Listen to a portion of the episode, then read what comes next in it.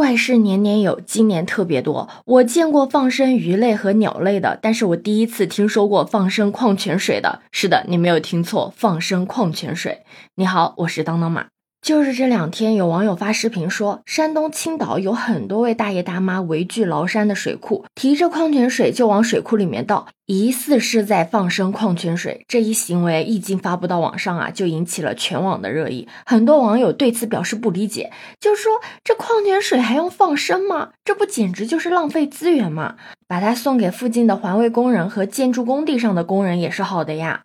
也有网友保持中立的态度，认为放就放吧，总比放生入侵物种好得多。跟那些乱放生的比起来，还不如就放生矿泉水呢，好歹不污染环境，不破坏生态。也有一些搞笑的网友认为，我常年放生二氧化碳，我炫耀了吗？不知道你是怎么看待这件事情的？不过最近青岛市水务管理局的工作人员也表示了，这种行为是不妥的，他们会去调查看看到底是什么情况。你知道吗？放生矿泉水这件事情并不是第一次发生了，在去年九月份的时候，在广东也有一群人在河边放生矿泉水，当时还有热心的市民过去查看，发现矿泉水的日期啊都是最新的日期，于是呢便进行了一个劝告。结果被倒水的人给怼了，认为他们的建议呢会影响他们的诚意和功德。放生矿泉水会不会有功德这件事情我不清楚。放生本身呢是一种善举，是释放生命，是一种修善积德的行为，它应该是发自内心的善意和慈悲的。但如果一个人过度迷恋放生，就很有可能会陷入虚伪善行的一个陷阱，你知道吗？随着放生的人越来越多，放生呢也逐渐成为了一条产业链。除了有提供放生生物的，甚至还有代放的。只要放生者把钱打给代放组织的账号，注明名字就可以了，都不用亲自到场放生。这大概就是互联网时代的云放生吧。那代放者购买这些东西的时候，有的时候因为人多量大，一般呢都是几千几千的买，而且根据放生的东西不同，放生的价格也是不一样的。这么说吧，只要你资金到位，没有什么是代放者不敢放的。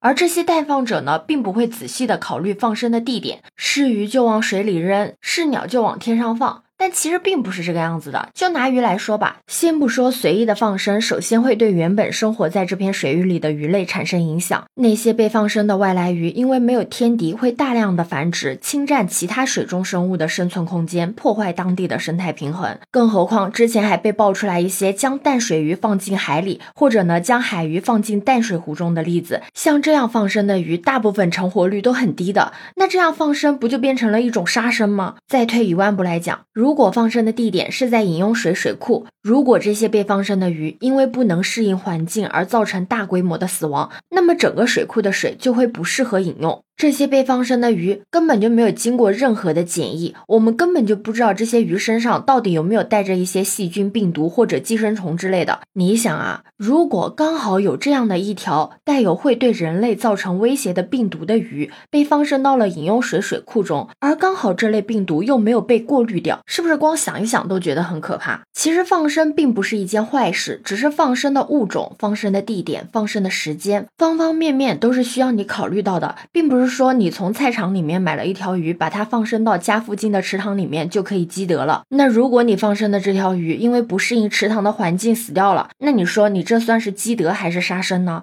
放生不应该是一件刻意的行为，它应该是一种偶然的、发自内心的善良。我觉得相比于过度迷恋放生，更值得我们做的应该是平时多做点善事，善待他人，善待生活中的每一个生命。对此你有什么看法呢？可以把你的想法留在评论区哦。